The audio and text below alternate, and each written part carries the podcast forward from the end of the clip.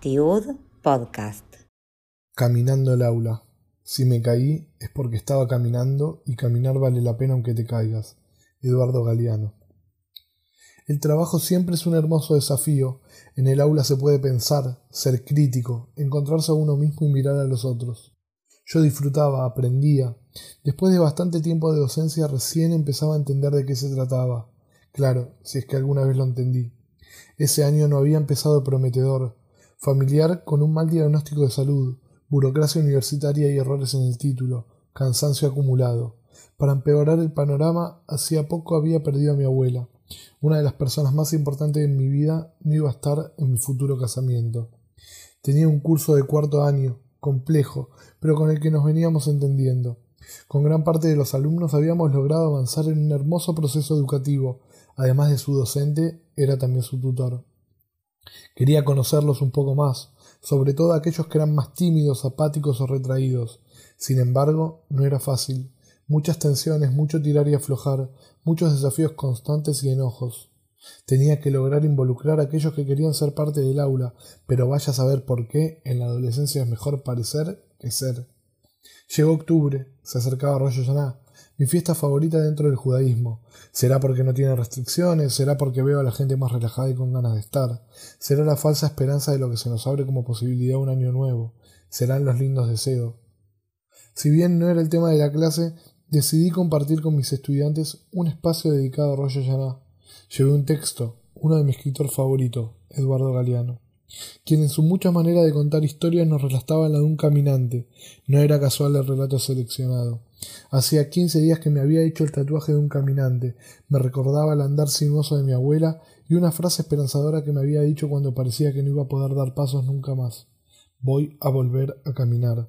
Contra todo pronóstico había sido justamente en un rollo llaná, cuando pidió una mano y haciendo caso omiso a las advertencias del resto de la familia, dio cinco pasos hasta la mesa para cenar, y hasta subió el escalón.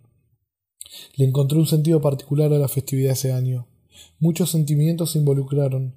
Tal vez el año nuevo nos habilitaba cinco pasos más, pocos pero profundos, pocos pero educativos, pocos pero llevando cada una la marca de 94 años de aprendizajes y amor. El texto de Galeano, mi tatuaje y la pérdida reciente de mi abuela se conjugaron en el aula. No pude ni quise dejar afuera lo que me pasaba y quién era. Mi ser docente no era solamente impartir contenidos duros y repetitivos, mi judaísmo tampoco. Mis sentimientos brotaron como nunca antes con ese curso. Me permití llorar, o tal vez no lo pude controlar.